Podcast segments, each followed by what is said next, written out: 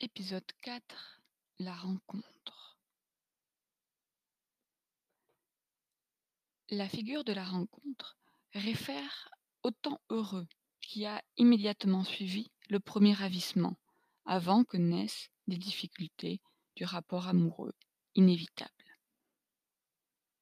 Bien que mon discours amoureux ne soit qu'une poussière de figures qui s'agite selon un ordre imprévisible, je puis assigner à l'amour du moins rétrospectivement, imaginairement, un devenir réglé. C'est par ce fantasme historique que parfois j'en fais une aventure. Ma course amoureuse paraît alors suivre trois étapes, ou bien trois actes, telle une tragédie classique. C'est d'abord instantané. C'est le moment de la capture, je suis ravi par une image, celle de l'autre. Vient ensuite les rencontres, les rendez-vous, les téléphones qui sonnent, les lettres, les petits voyages, au cours duquel j'explore avec ivresse la perfection de l'être aimé, c'est-à-dire l'adéquation inespérée d'un objet à mon désir.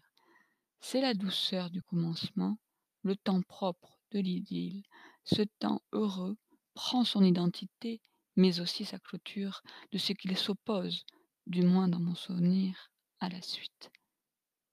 La suite, c'est la longue traînée de souffrances, blessures, angoisses, détresse, ressentiment, désespoir, embarras et pièges, dont je deviens la proie, vivant alors sans cesse sous la menace d'une déchéance qui frapperait à la fois l'autre, moi-même et la rencontre qui nous a d'abord permis la découverte l'un à l'autre. Dans la rencontre, je m'émerveille de ce que j'ai trouvé quelqu'un qui, par touches successives et à chaque fois réussi, sans défaillance, achève le tableau de mon fantasme. Je suis comme un joueur dont la chance ne se dément pas et lui fait mettre la main sur le petit morceau qui vient, du premier coup, compléter le puzzle de son désir. C'est une découverte progressive et comme une vérification finalement des affinités, des complicités et intimités que je vais pouvoir entretenir éternellement, ou du moins à ce moment-là je le pense, avec un autre. Je suis tout entière tendue vers cette découverte, au point que toute curiosité intense pour un être rencontré vaut en somme pour de l'amour. À chaque instant de la rencontre, je découvre dans l'autre un autre moi-même.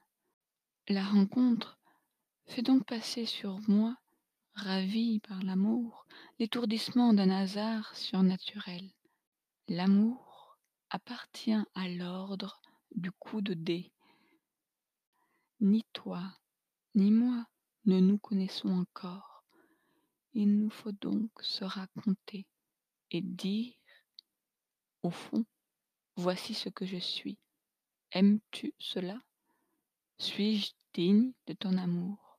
Suis-je aimable? C'est un moment de jouissance narrative, celle qui tout à la fois comble et retarde la fin à venir de la relation. Car bien sûr, aucune issue n'est possible, le mécanisme de la rencontre se déroule inexorablement jusqu'au départ de l'être aimé.